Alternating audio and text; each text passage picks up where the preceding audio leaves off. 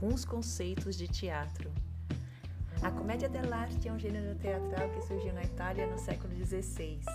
A sua principal característica é a improvisação com o uso de máscaras expressivas, onde os personagens são fixos e representam os vícios humanos. Podemos dizer que o ator casa com o seu personagem, onde ele irá representá-lo pela vida toda. Por exemplo, quando uma pessoa aos 20 anos resolve que dentro da comédia dell'arte irá representar o Arlequino, toda vez que ele for participar da comédia dell'arte, irá representar o Arlequino. Serão peças diferentes, mas ele permanecerá com o mesmo personagem, e isso garante com que ele aperfeiçoe a sua interpretação no decorrer dos anos. Entre os personagens da comédia dell'arte estão o Pantalone, que representa a avareza.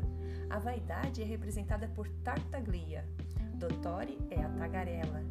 Brighiella, a ignorância. Ragonda, a luxúria. Pasquela, ignorância. Arlequino é a gula. Capitano, covardia. Entre outros personagens que ridicularizam os defeitos humanos. Esses artistas elaboram o espetáculo a partir da improvisação gestual ou verbal com base em um roteiro. Falando agora em jogos teatrais, esses exercícios com jogos auxiliam os atores na construção do seu repertório cênico, memória corporal e construção de personagens. Essa é a base para os atores que se dedicam ao improviso. Por isso é importante que os personagens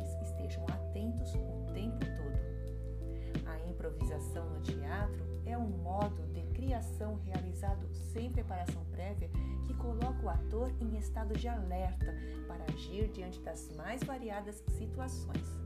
A improvisação estimula o desenvolvimento criativo do ator, de sua espontaneidade, flexibilidade e imaginação dramática. Improvisar significa que os atores se colocam diante do público para criar uma cena que não foi ensaiada público recebe isso imediatamente descobrir que é parte integrante do evento teatral, já que o espetáculo está sendo criado naquele momento na presença dos espectadores. Ou mesmo porque muitas vezes a base da improvisação surge de sugestões da plateia, como acontece no teatro esporte ou match de improvisação, criado por Kate Johnston em meados dos anos de 1950 na Inglaterra. Técnicas de improvisação teatral associados a elementos esportivos para o teatro, ele elaborou uma nova forma de expressão em que a plateia determinava os rumos do espetáculo, assumindo a parte central da apresentação. Essa nova técnica possibilitou ações inéditas para o trabalho do ator e do não ator explorando seus limites criativos, inconscientes e agilidade, além de exercitar as habilidades de trabalho em equipe.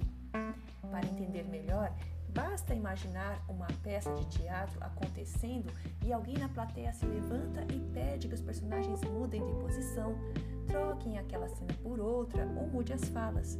Os personagens fazem os acertos e retomam a cena seguindo as orientações recebidas. E por fim, o monólogo, que é um tipo de discurso onde apenas uma pessoa fala e interpreta.